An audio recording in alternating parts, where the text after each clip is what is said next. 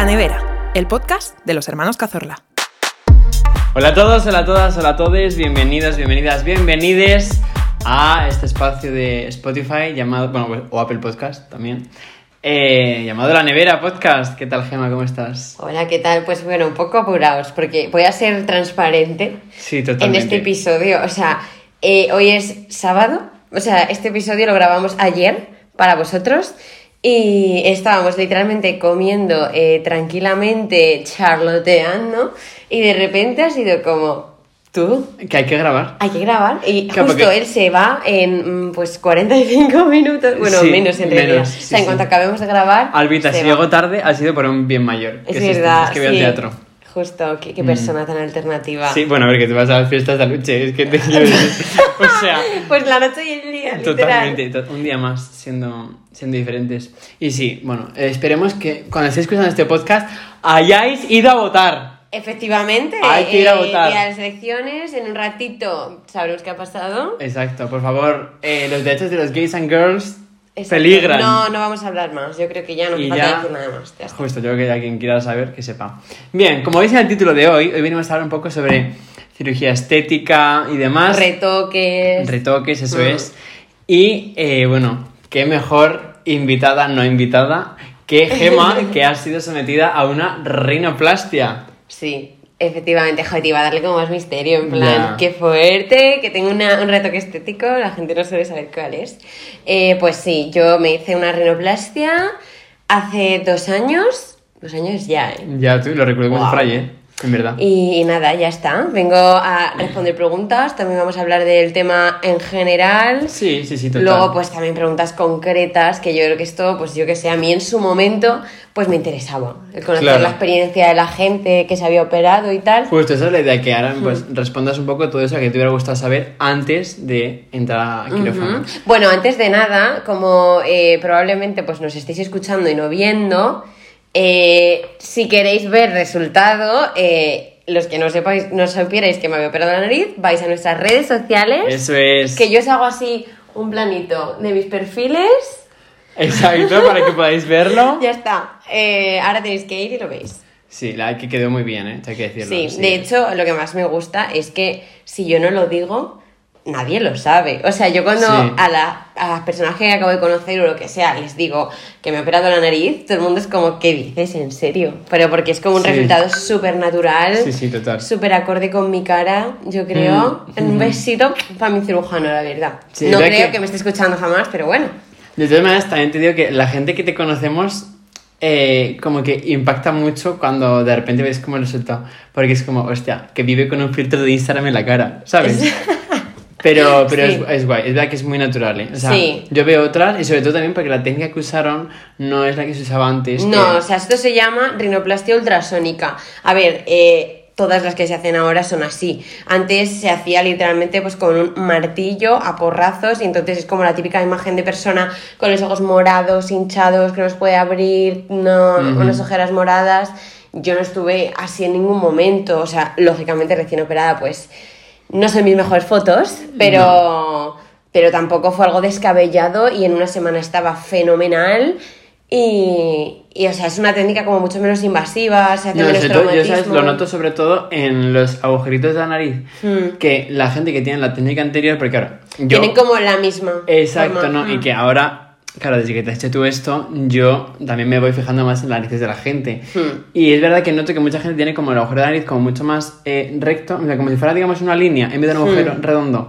Y vosotras que tenéis, esta- bueno, vosotras y vosotros que ya estáis sometidos a Hay más variedad, técnica. o sea, yo no creo que sean todas las narices que se operan ahora iguales, porque yo en su día me informé, estuve viendo muchísimos cirujanos, mucho trabajo de muchos cirujanos para ver un pichear un poquillo que, de Ujú. qué va el rollo.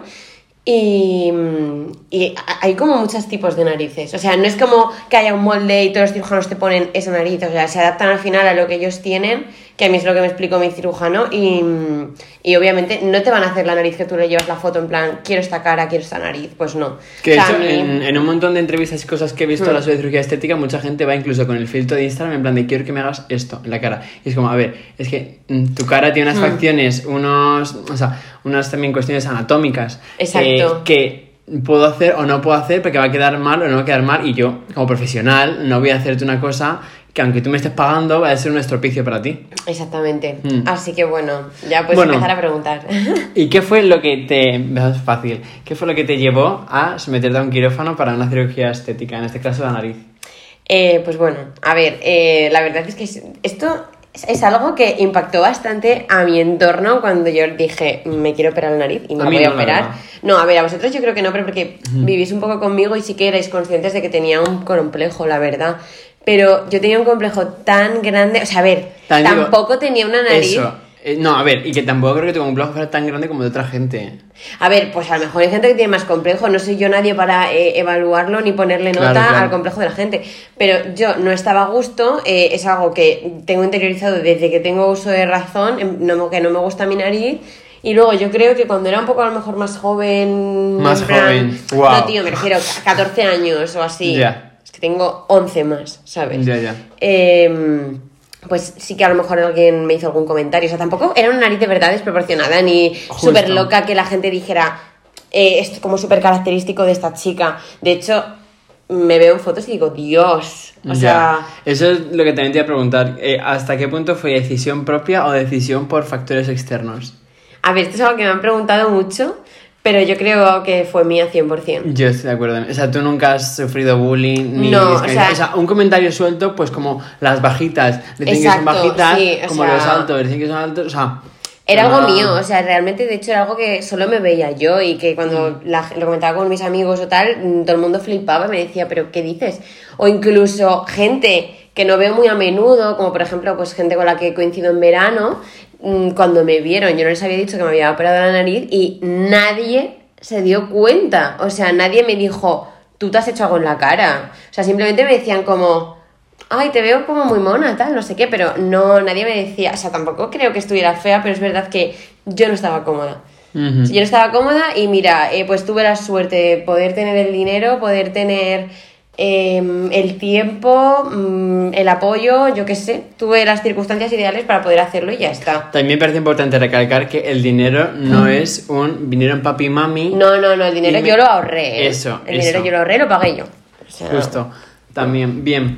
Eh, y luego, bueno, ¿cómo resumirías, digamos, tu experiencia de, pues, las citas previas a la operación, la operación en sí misma, el postoperatorio? Hmm. A ver, yo creo que lo más importante es elegir un buen cirujano y ya no te estoy diciendo solo del prestigio y, que resultado. evidentemente es importante que sea un buen profesional, pero ya no es solo eso, es una persona que te tiene que dar muchísima confianza, que te tiene que contar todo el proceso de principio a fin, tienes que tener como una conexión de que sientas que vas a estar en buenas manos, de que esas personas saben lo que quieren, te entienden, van a empatizar. Entonces, pues bueno, tú, mm, yo creo que esto es un poco común a todas las cirugías estéticas.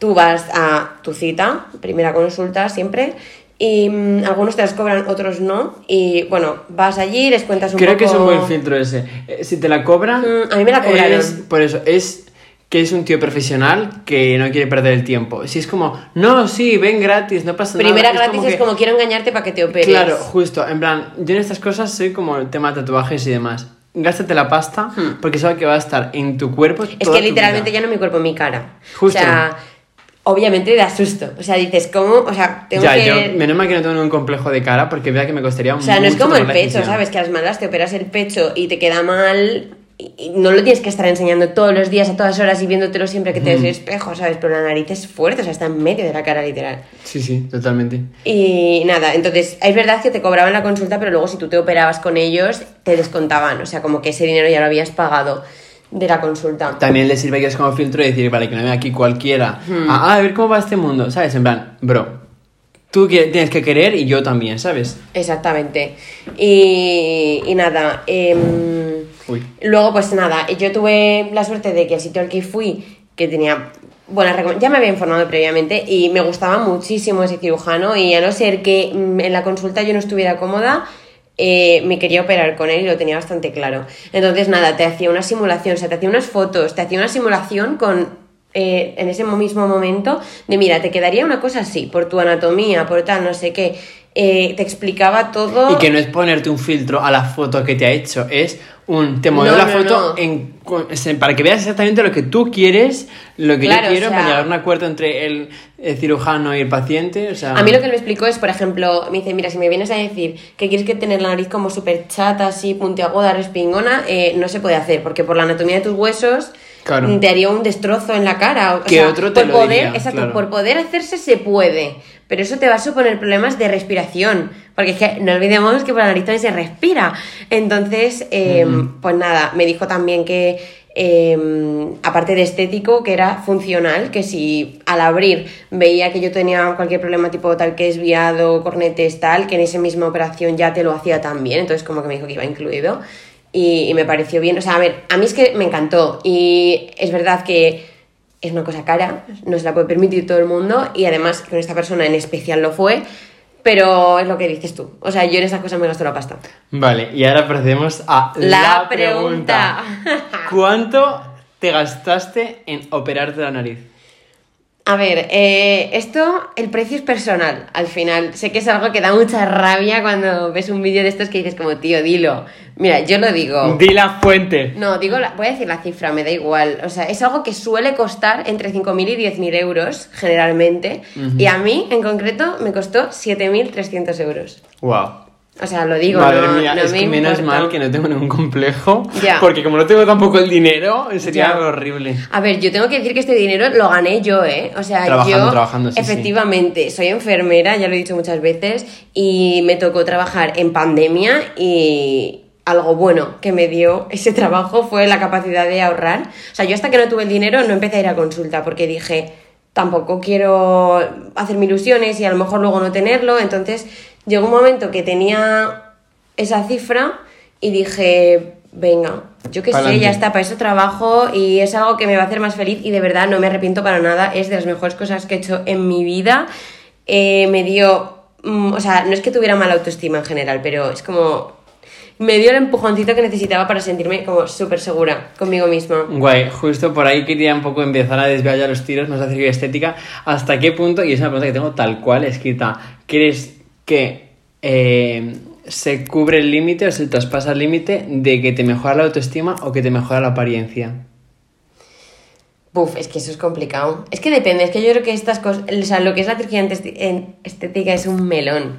Al final, sí que, o sea, yo por ejemplo me he hecho esto y tampoco tengo plan o pensamiento de hacerme eh, muchas más cosas. eh, o sea, Claro, pero estoy sí a favor, también- pero como que tampoco pienso como que necesite hacerme más cosas. Era como. Sí, pero sé. también creo que hay gente que una vez que entras y te haces una, ya es una. Y otra, por ejemplo, una cosa muy frecuente al parecer es en las mujeres que se operan el pecho para ponerse más cantidad. Que es como, vale, me pongo más cantidad y luego quiero más.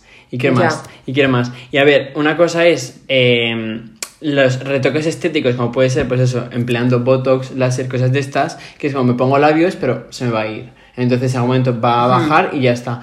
Que cuando te tienes que someter a un quirófano, Sí, a una cirugía riesgos, mayor, sí. y ya estamos hablando de otras cosas. Y ahí es donde hay que un poco saber poner la vara y yo creo que también sobre todo saber rodearte de, de buena gente que realmente te sepa aconsejar Sí, es que se te puede ir mucho la cabeza. porque tú mismo creo que puedes llegar a perder el control sobre tu propia apariencia. Sí, pero también te digo que yo creo que esto solo le pasa a la persona- las personas que se lo pueden permitir. O sea, al final, eh, una persona que no tiene para comer, en su vida se va a plantear eh, hipotecarse para hacerse algo. O sea, a Mm. ver, pueden darse casos, eh, que seguramente los haya, pero al final yo creo que esto es como algo que se da más ahora en el mundo de las redes sociales, de actores o caras públicas, que al final su apariencia es tan importante que yo creo que se acaban volviendo locos con ser perfectos, con no envejecer. Sí, pero también es verdad que pienso que la estética te ayuda en la vida, ¿no crees? Sí, sí. Y o sea, hecho- es un poco, no debería ser así, pero sí. Y de hecho, una reflexión que hice en este respecto es que creo que en cierto modo hay como una moral de la estética encubierta, porque no está. Una cosa, un ejemplo súper estúpido. Igual visto matar una cucaracha que matar a una mariposa. Y los dos son un animal, un insecto que tiene. Bueno, no sé si es una cucaracha o un insecto, pero bueno. Sí, bueno. Un animal como similar, un bicho. Y claro, ¿por qué está mal visto matar una ma- mariposa o una. ¿Sabes? A ver, es que la estética tiene importancia, al final es tu carta de presentación. No debería ser así, ¿eh? Deberían tenerse en cuenta muchas otras cosas, pero es verdad que influye. Y para esto me viene para el pelo una frase de Georgina que dice tal que así, cito textualmente, nunca tienes una segunda oportunidad para causar una primera buena impresión. Sí, toda la razón. Y Hmm. eh, por mucho que nos joda, la estética es un factor muy relevante. en- Es que además os sorprenderíais de verdad de la cantidad de gente que tiene retoques hechos y no lo sabéis. O sea, yo, por ejemplo, o sea, la mayoría de gente que me conoce, en plan, de nuevas, quiero decir, en su vida pensaría que yo tengo un retoque estético. En plan, o sea, es que si yo tengo operada la nariz, que tampoco doy esa impresión, tú imagínate, yo qué sé, es que los labios pinchados y hialurónico en la cara, en, es que literalmente de verdad, eh, 7 cada 10 personas que conocéis se han hecho algo. No me pasa. Yo es la que una ortodoncia. Es A que ver, eso ya, también claro, es, es estética. En plan, un blanqueamiento de dientes. Es que. eh, Ese es un retoque estético al final. Sí. Sí, sí, sí. Ese, por ejemplo. sí Ponerse pestañas postizas, eh, extensiones de pestañas, quiero decir, o sea, de Sí, pelo. la verdad que yo creo que lo único que me quiero hacer de que real pagaría dinero por hacérmelo y aún así no lo haría ahora porque sé que es como perjudicial para mi propia salud dental es el blanqueamiento de Ya, yo también me lo haría, pero hago caso a mi dentista. Claro, También hay que hacer caso a la gente que sabe y te para los pies. es. Esos son los buenos profesionales. Justo, justo. El Los que dice, no "Sí, piensan sí, en sí, el dinero. sí". Claro, piensan al final en tu salud. A ver, al final un cirujano plástico no deja de ser, bueno, o dermatólogos que pinchan o lo que sea, o un odontólogo, son gente profesional, son médicos, son gente que ha estudiado. O sea, Vale, y otro melón, ¿qué crees? Ya no solamente porque es algo que se habla mucho, sobre todo con el tema de influencers y tal, pero de la gente que se opera, ¿debería decirlo o no debería decirlo? En su entorno. a ver, es que yo creo que depende. O porque sea, entiendo que también influencer tiene una- repercusión en Claro, gente inferior es y lo tal, que iba o sea, a decir. Eh, que por ejemplo, que mm, tú imagínate que en Instagram estuviéramos viendo todo el día todos los retoques que se hacen, todas las personas que sigues, que tienen dinero. Yo creo que eso crearía un poco una obsesión en tu cabeza de que para alcanzar la perfección o la autoestima tienes que hacer esas cosas. Y también Pero en tu que- entorno yo creo que no, no hay por qué ocultarlo. O sea, tampoco tiene que ser a lo mejor tu carta de presentación, ¿sabes? Yo no me, conozco- me presento a alguien y digo, mira, si tengo operada la nariz. Ya, total. ¿Sabes? Pero mm, si surge el tema, te Y lo digo con toda la naturalidad. Creo que como que a veces se presiona mucho a la gente que se ha operado porque se ve la visión desde cuando estás fuera de decir, vale, yo como no me he operado, tú tienes la obligación de contarlo o de decirlo o de tal o de no decirlo X, como que siempre se opina desde fuera, ¿sabes? Pero para las personas que estéis dentro de ese colectivo de, personas intervenidas Sí, quirúrgicamente. exacto, creo que también tenéis un poco eh, ciertos prejuicios. Rollo, mucha gente creo que piensa que si te operas ya eres una estirada, Sí. ya vives por y para la estética. ¿Has sufrido alguna vez algún comentario así que digas, joder, tío, no tienes ni puta de quién soy como para decirme eso? En plan, No. Pero porque yo creo que no estoy tan expuesta al final. ya, o sea, ya. yo me muevo en círculos pues de confianza de gente que conozco y cuando. Ya, pero bueno, también me interesa esa opinión porque como que siempre se hacen entrevistas de estas cosas a gente muy famosa. Entonces, Ya, como, sí, vale, sí. en la vida cotidiana No. se... Vale. No, en la vida cotidiana yo nunca jamás, o sea, sí que en el trabajo, cuando yo trabajaba, o sea, yo cuando me operé estaba trabajando, entonces todos mis compañeros sabían que yo me iba a operar la nariz porque iba a estar de baja y a mí no me parece un motivo tampoco que yo quisiera ocultar de no me voy a dar la baja y no voy a decir el motivo. Pff, Me da igual, estaba estaba súper ilusionada y contenta, o sea, literal se lo contaba a todo el Mm, mundo. Claro. Y sí que hubo algún compañero, así más mayorcito, que me dijo algo en plan, pues me parecen gilipolleces, en plan, no, no entiendo a la gente que se opera tal. Claro, eso es a lo que me refiero. Yo pienso que esos son comentarios desde la baja autoestima y desde la superioridad moral. Totalmente de acuerdo. Y fíjate que no me he operado, ¿eh? Pero lo pienso O absolutamente. sea, creo que son esos dos factores. Mm. O sea, al final, A ver, de por sí creo que se cumple que siempre la gente que critica, sea lo que sea lo que criticas, estás realmente mostrando más sobre tus inseguridades que sobre lo que realmente estás juzgando. sí, al final una crítica siempre habla más del que la hace que la propia crítica. Exactamente. Entonces, eh, a ver, a mí sinceramente no me afectó, ¿sabes? Porque pensé... O Pues sea, sí, es Pues que... que esté viva. Eh, Es que fue así literal. Pensé, Esteban. pensé, pues muy bien, ¿sabes? Además que también como que juzgó el, el "Buah, y te vas a coger una baja para eso. Perdona, me cogí eh, pues la baja que me correspondía por intervención, porque aparte fue funcional, que esto fue, me enteré después, cuando mm, mm, estaba ya operada, pero bueno. Y, y yo tengo mis días y yo luego me cogí vacaciones, o sea, me tuve que coger las vacaciones para poder seguir descansando. Y que tú como trabajador tienes derecho, cuando te sometes o sea- a una cirugía, a unos días libres. Te parezca mejor, te parezca peor, es así y punto. Sí, aparte que eso, que llevaba mucho tiempo trabajando y, y me lo merecía al final. No, no, totalmente. Bien, y otra cosa, abro otro melón. ¿Crees que influye más en mujeres que en hombres? Sí. La influencia de la estética.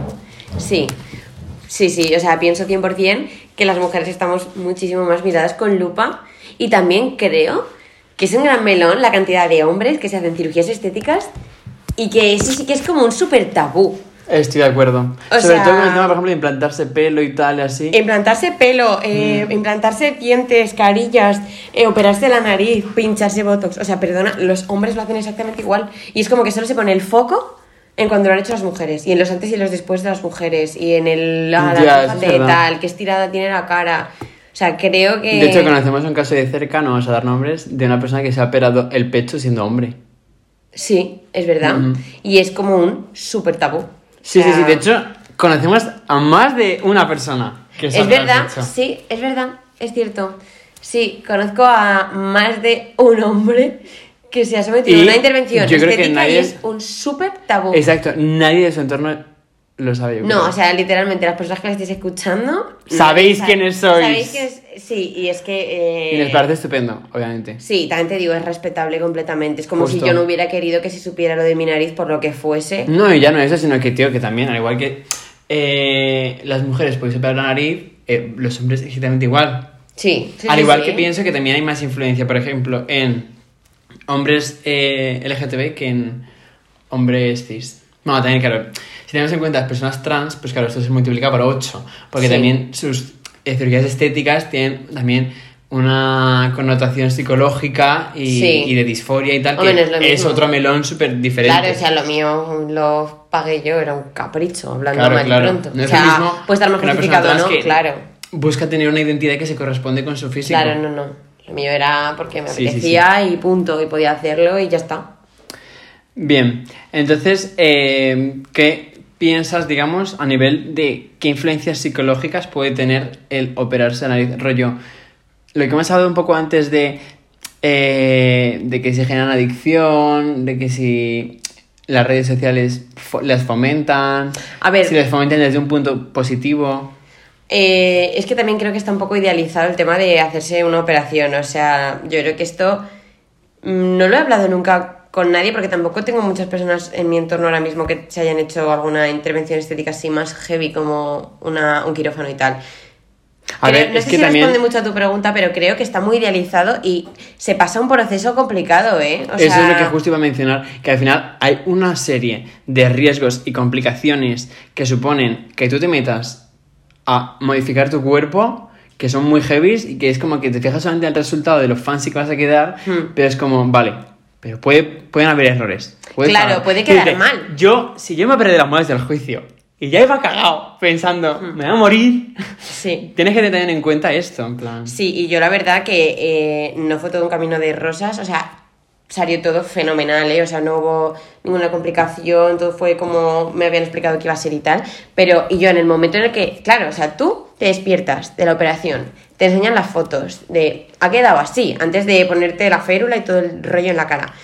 Pasa una semana en la que tú estás hinchada, incómoda, tal, un poco molesta. O sea, Fea, dolor no, pero sí, fea. O sea, es como duro que piensas, que estoy, o sea, ¿qué? ¿Qué ha pasado? ¿Por qué he hecho esto? Pero bueno, entonces luego yo me vi la nariz y yo ese día estaba cagada. O sea, tuve el momento en el que dices, me voy a ver la nariz, tú imagínate que me ha hecho un destrozo en la cara, que no me gusta. O ya no eso, yo recuerdo cuando me quitaron los brackets, no me gustó lo que vi. Claro, o que no me reconozco a mí misma. O sea, a mí es lo que más miedo me daba, el mirarme a la cara y decir, ¿quién soy? O sea... ¿Cómo es posible? ¿Te ¿Qué te sucede eso? Sí, es que literalmente me estaba acojona. O sea, por suerte cuando me quité la férula me encantó y dije, guau, qué guapa, me encanta. O sea, literalmente lloré porque eh, tenía muchísimo complejo y verme la nariz así tan bonita fue como, guau, qué fantasía. Pero luego, luego pasé un mes o dos jodida porque la tenía muy hinchada. Porque claro, el momento que te quitan la férula, como la tienes ahí apretadita, tal, está como mona. Pero eso luego se hincha. A ver, al final le han sometido ahí a un trote. Claro, tiene que recolocarse todo por dentro. Claro, desinflamarse, que es normal y te avisan, pero es que aunque es normal y te avisan, te cagas porque piensas, o sea, para empezar estás un mes o dos que te ves regular, porque ya no la ves tan bonita como la viste el primer día que la viste.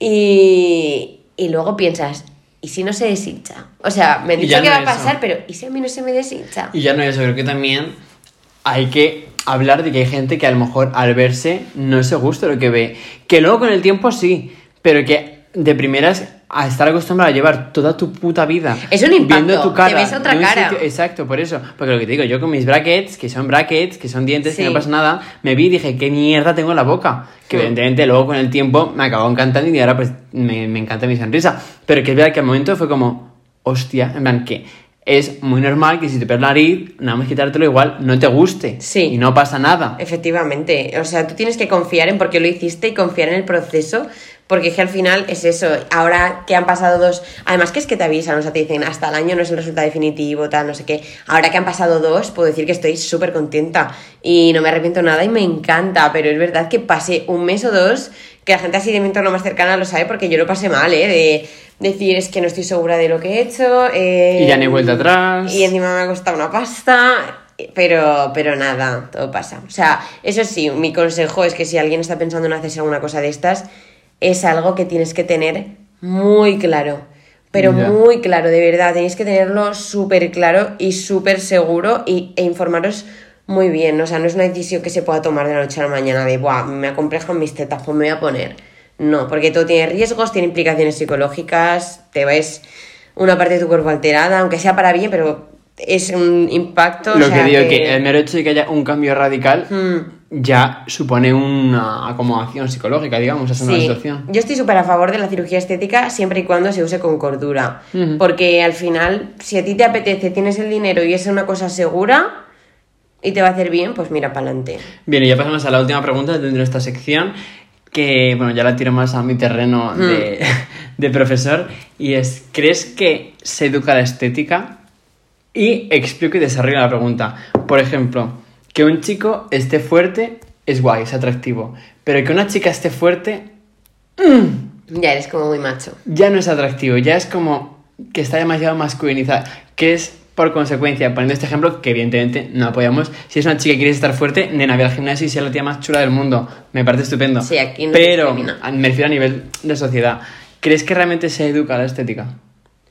O sea, ¿crees que a lo mejor si te hubieras rodeado de un entorno entero de gente con nariz grande, hubieras dicho, ah, pues no quiero nariz grande? Sí, 100%. O sea, lo he pensado muchas veces. He Yo pensado, también. tío, es que a lo mejor si mm, no nos hubieran enseñado como los cánones ideales, yo no hubiera tenido complejo nunca. Y te Si hubieras mí todo- ahorrado 7.300 euros. Sí, o sea, si a mí alguien me hubiera dicho que mi nariz es preciosa todo el rato, a lo mejor yo no me hubiera operado. Mm. O sea, lo he pensado muchas veces y me da mucha pena y de verdad me encantaría mm, a ver, no haberme operado y tener la autoestima de estar genial con mi cara eh, en ese sentido, pero, pero por desgracia Ya. Sí. No, pero también, o sea, pienso... pasa con el pecho. Si a todas las personas con el pecho pequeño les hubieran dicho que tienen un pecho chulísimo, nadie Claro. se querría poner tetas. O sea, si no fuera no como eso. lo ideal, lo bueno, el tal, en plan tener un pecho grande, No, ya que evidentemente no es cirugía, yo por ejemplo, eh, no es lo mismo y es mucha menos medida y tal, pero yo estoy modificando, entre comillas, mi cuerpo porque voy al gimnasio, se me notan muchos cambios respecto a hace un par de años y también yo me paro a pensar a veces, vale, voy al gimnasio porque Por quiero mí tener un cuerpo, claro, o porque quiero lo que supone que una persona tenga un cuerpo perfecto, ¿sabes? Sí, el Que es verdad que yo luego me veo al espejo y sin que nadie me diga nada y digo, eres una tía chulísima, sigue así, sin ningún tipo de valoración externa. Pero, bien es cierto que cuando tengo valoración externa de, uy, estás más fuerte, a mí eso me vamos, Sí. autoestima por las nubes. Sí, sí. Entonces, por eso pienso que Sí también... que se educa y es muy triste, la verdad. Por eso digo que eh, si haces algo de eso, plan, que quieras modificar tu cuerpo o lo que sea, tienes que pensar muy bien por qué. O sea, yo evidentemente lo hice por mí. O sea, lo hice por Ujú. yo verme bien y yo estar a gusto y decírmelo a mí misma porque a mí nadie me decía, tienes una nariz horrible eh, todos los días de mi vida, ¿sabes? Pero yo creo que hay gente que igual se le puede distorsionar ese límite y creo que es algo súper importante. Y, es una te- pena que sea así. Y tener presente que por mucho que la estética se eduque, eh, no es lo mismo ir al gimnasio que meter un quirófano. No, claro, evidentemente. O sea, hacer También deporte tiene claro- sus beneficios de salud. O sea, todo en Sí. su justa medida, ¿no? Pero. Claro, claro, totalmente. Exacto. O sea, hay que tener ahí un poco la vara para saber medir. Y bueno, pasamos a la sección de esta semana que eh, la Vamos a que- hacer un test. Eh, Vamos a hacer un test. No tiene nada que ver con el tema que hemos hablado, pero bueno. Pero También- nos ha parecido gracioso. Eso es. Y también, ¿sabes qué me gusta del tema que hemos hablado? Que han sacado el tráiler de Barbie. Es verdad. Y es como... Aquí se acaba todo. Es, es, es el ciclo de la vida. Vale. Nuestro eh, test de hoy se llama ¿Vive en ti la picaresca española? Y son diferentes preguntas que vamos a ver para ver si eh, tenemos picaresca española. Cosa que además me sirve de estupendo para vincularla con la primera temporada del podcast, porque es algo que yo en uno de los episodios, no me acuerdo en cuál, menciono. Sí, y- lo típico de, mira, eh, pónmelo difícil, porque es que si puedo engañarte, te voy a engañar, si puedo no pagar, voy a no pagar, y si puedo colarme, me voy a colar.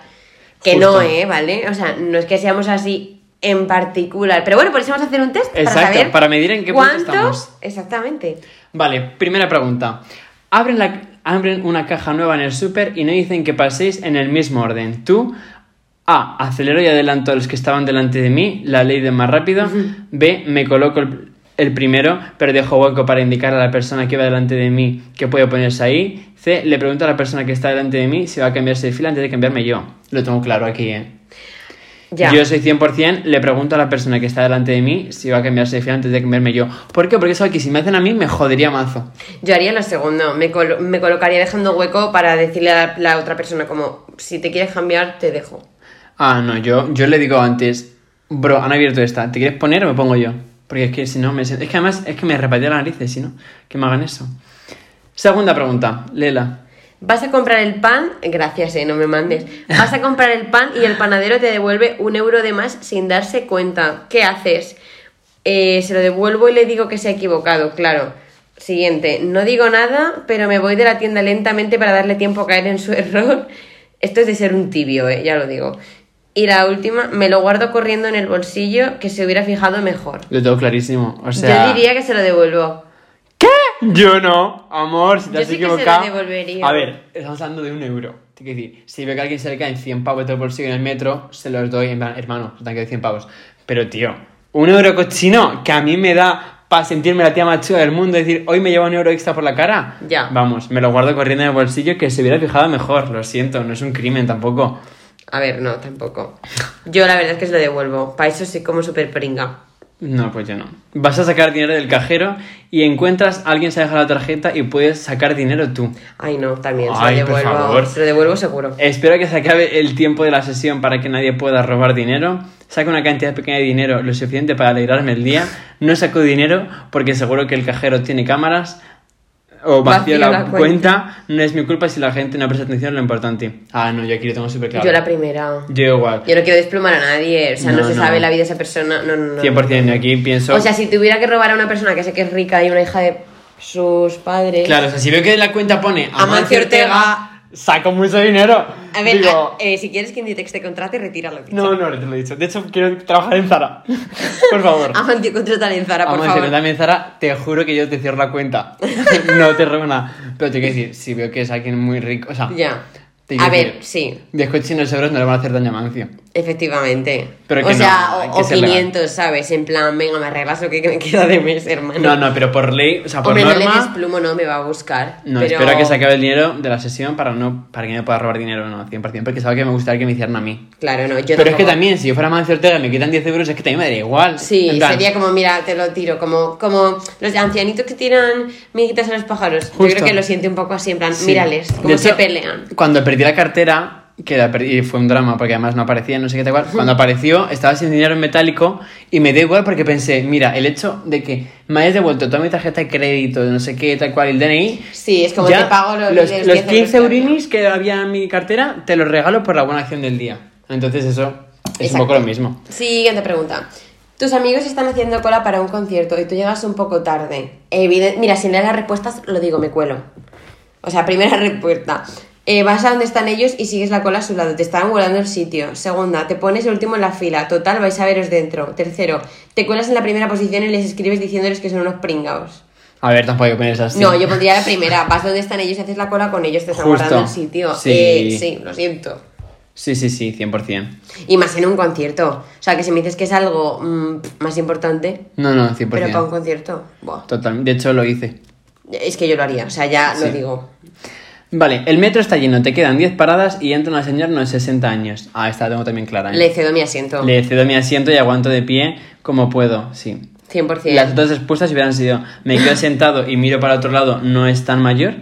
le hago el gesto de si quiere que me levante, pero no levanto el culo hasta que no me lo confirme. Yo le cedo mi asiento. Yo también, pero tengo que decir que a veces en ese... Eh, sí. Tengo, tengo dudas, porque pienso, no sé si voy a ofender a esta persona llamándola anciana, levantándome a cederle el sitio o no. O sea, No, y voy más allá. También hay gente que yo no considero exige. tan mayor y me lo exige. O sea, obviamente, si entras embarazado al metro, te voy a hacer el asiento. Si veo que es mayor, te voy a hacer el asiento. Pero una persona, yo que sé, pongan 50 años. ¡Estate de pie! ¡No es para tanto! Efectivamente, haberte desmontado primero. Y como que se nos mira mal a los jóvenes por ir sentados a veces. ¿eh? Yo lo Ya, y es como, eh, mira, un descansito que llamamos un trote. Total, favor, si no, sabes, estoy no sabes que acabo de salir de un trabajo en el que me han explotado, llevo 300 horas de pie. Efectivamente, por necesitas favor. haciendo más que tú. Lo Es que siento. sí, literal. Bien. Siguiente pregunta. Te piden un trabajo en tus horas libres y te preguntan si puedes no hacer factura. Aquí entra Hacienda, ¿eh? En juego. Wow. O sea, te están pidiendo diciendo, oye, me pagas en negro, básicamente. ¿Qué haces? Le digo que no, no quiero problemas con Hacienda. Segundo, lo cojo, no es demasiado dinero, no se va a enterar nadie y ya pago suficientes impuestos. Tercero, lo rechazo porque no me gusta hacer cosas ilegales. Y la última, le digo que no, pero le pido a un amigo que me facture para no tener que darme de alta. A ver, es que aquí creo que se me falta, o sea, faltan opciones, que es, eh, lo cojo porque no quiero enemistarme con el jefe y ya está, que es la que cogería yo. En plan, mira, si van a ser un par de horitas, para cuatro mm, cosas que declaro al año, Exactamente. no va a pasar nada. Hombre, yo no tendría eh, un trabajo de 40 horas a la semana en negro, pero ya no por eh, Hacienda, por mi cotización y mi Claro. pensión futura. O no, sea, yo de la pensión lo pienso real, porque pienso, llevo trabajando desde que tengo 16 años en un montón de cosas y, tío, En negro. eh, en negro todo, claro, mm, no puede ser, son ya años eh, de trabajo. Claro, o sea, yo si es una cosa así como de mierda, alguna cosilla chiquitita que no sea una gran cantidad de dinero, mm, la verdad es que Yo también me tiro por la B. Lo Sí. cojo, no es demasiado dinero, no se va a enterar nadie y ya pago sus literal, eso es. Vale. Oye, quedan muchas preguntas. No, queda una. Ah, genial. Queda esta. Vale, te has comprado sushi carísimo para cenar y de repente aparece en casa tu mejor amigo. ¿Qué haces? No haber sushi en mi casa nunca, pero me gusta, me gusta sí. el planteamiento. Eh, pero me hacen mucha gracia las respuestas. Procede. Eh, lo escondo al final de la nevera y saco unas patatas y le digo que ya he cenado. Eh, lo compro, comparto con él, hay que ser buen anfitrión. Evidentemente yo elegiría esta. Y la última, no le abro la puerta y apago las luces hasta que se vaya. Este manjar es mío. La verdad que me encanta hacer O sea, me hacen gracia, pero obviamente comparto. La verdad que y más teniendo en cuenta que pone eh, tu mejor amigo. Claro, ¿no? O sea, no es Sí. un conocido que pienses, jo, tío, viene a comerse mi comida. No, pero sí, también, teniendo en cuenta que es mi mejor amigo, eh, igual aquí la gente me llama rata, pero también diría, hermano, al próximo sushi invitas tú. Es que tú eres un poco judío. A ver, no, un poco judío, ¿no? Pero, tío, es, es como cuando te mentalizo para algo y digo, wow, un trozo de tarta. Con todo mi qué". respeto a los judíos, eh, de verdad, tú es desde el humor. Sí, por favor, ahora de repente... Ay, que hay más preguntas, que hay otra. Bueno, pero lo que, me lo que venía a contar del sushi, ¿qué pienso? Tío, cuando estoy comiendo mi tarta, no es que sea egoísta, pero que me cojan, me toquen los cojones. aquí, aquí discrepamos porque yo soy la que coge tarta. A mí no me gusta, tío, porque pienso, bro, es mi puta tarta. Ya, siguiente. Bueno, lo comparto con él. Has fallado demasiado una asignatura y la vas a suspender tú. Vas al despacho del profesor, inventas una historia conmovedora sobre por qué no has podido ir, intentas hablar con el profesor por si puede hacer un trabajo complementario para compensarlo, te resignas a que en septiembre ya aprobarás. B, intentas hablar con el profesor, pues si puedes hacer un trabajo complementario Sí, para yo también soy así de pringada. Eh, ha salido otra. pre- Es que claro, van saliendo preguntas. Claro, sí. Bueno, venga, vamos a seguir un poco a ver. Rápido. Sí. Sales del Zara y te das cuenta de que llevas en la mano una camiseta que no has pagado y no ha pitado.